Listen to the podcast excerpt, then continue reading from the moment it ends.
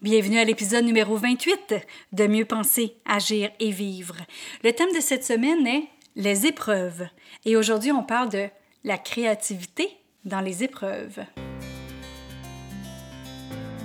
Parce que nous sommes la même personne, peu importe la situation, le podcast Mieux penser, agir et vivre se veut un outil pour avoir une meilleure qualité de vie, autant personnelle que professionnelle. Puisque nos pensées créent notre réalité et nous dictent comment agir, nos agissements donnent le rythme à notre vie et en définissent sa qualité. C'est pourquoi sur ce podcast, il y aura un nouveau sujet par semaine où vous trouverez des conseils, des capsules, des tranches de vie et des entrevues qui vous aideront à mieux penser, à mieux agir et à mieux vivre. Ici Louise A. Mercier et bienvenue sur mon podcast. Bonjour, merci d'être là encore.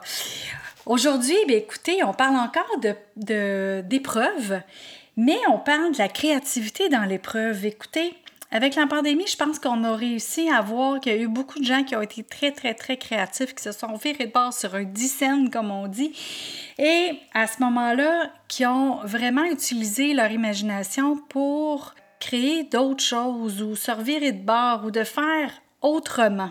Les obstacles nous amènent à nous dépasser. Donc, ils nous amènent à recréer notre environnement, ils nous amènent à recréer notre façon de voir les choses et de voir d'un autre angle.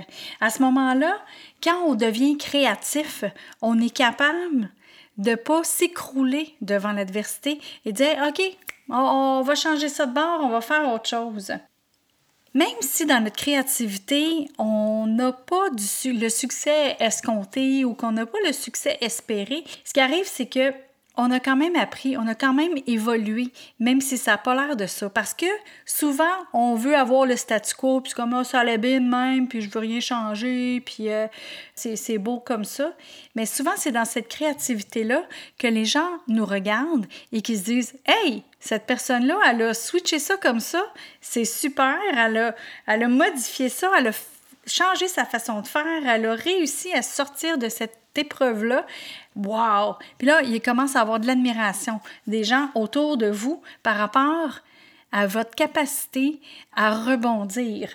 Donc, quand on, on, veut rebondir et justement qu'on retombe encore, ben là, faut voir ça comme étant de l'apprentissage pour en fignoler encore un petit peu plus. Donc, on va, on va pas nécessairement tout jeter à la poubelle. On va peut-être regarder et dire, hey, qu'est-ce qui a marché? Qu'est-ce qui n'a pas fonctionné?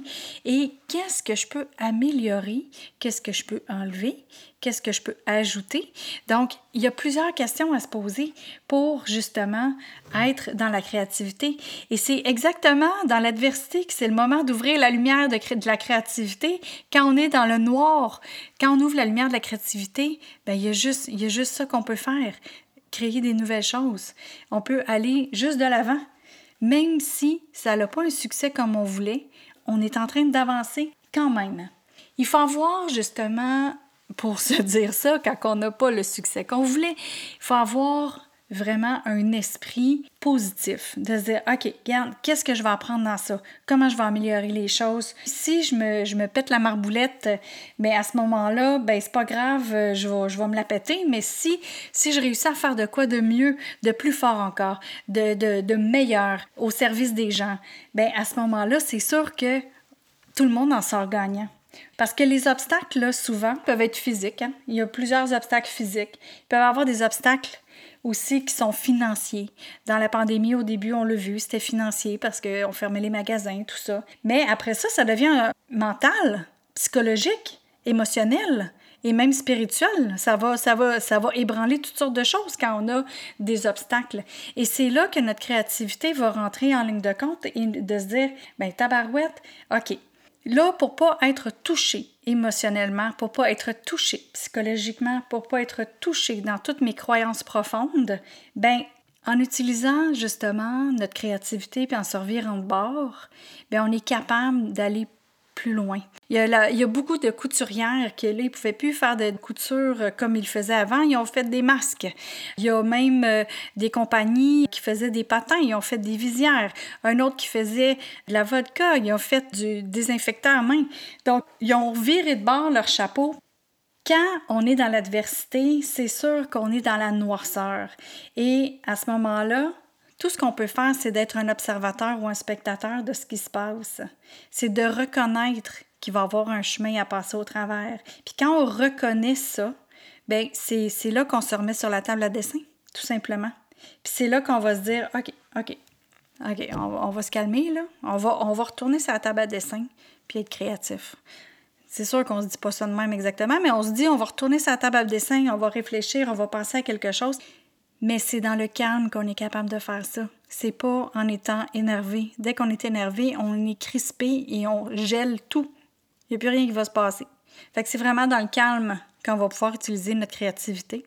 Et à ce moment-là, moi, je vous invite toujours à prendre trois respirations, à inspirer en comptant trois, en expirant en comptant trois. Encore une autre fois.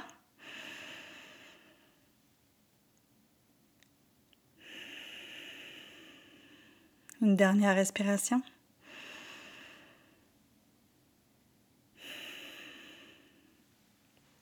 Moi, j'appelle ça le 3-3-3.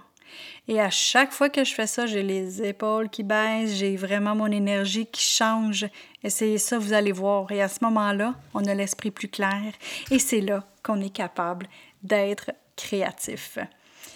Je vous souhaite une belle fin de journée.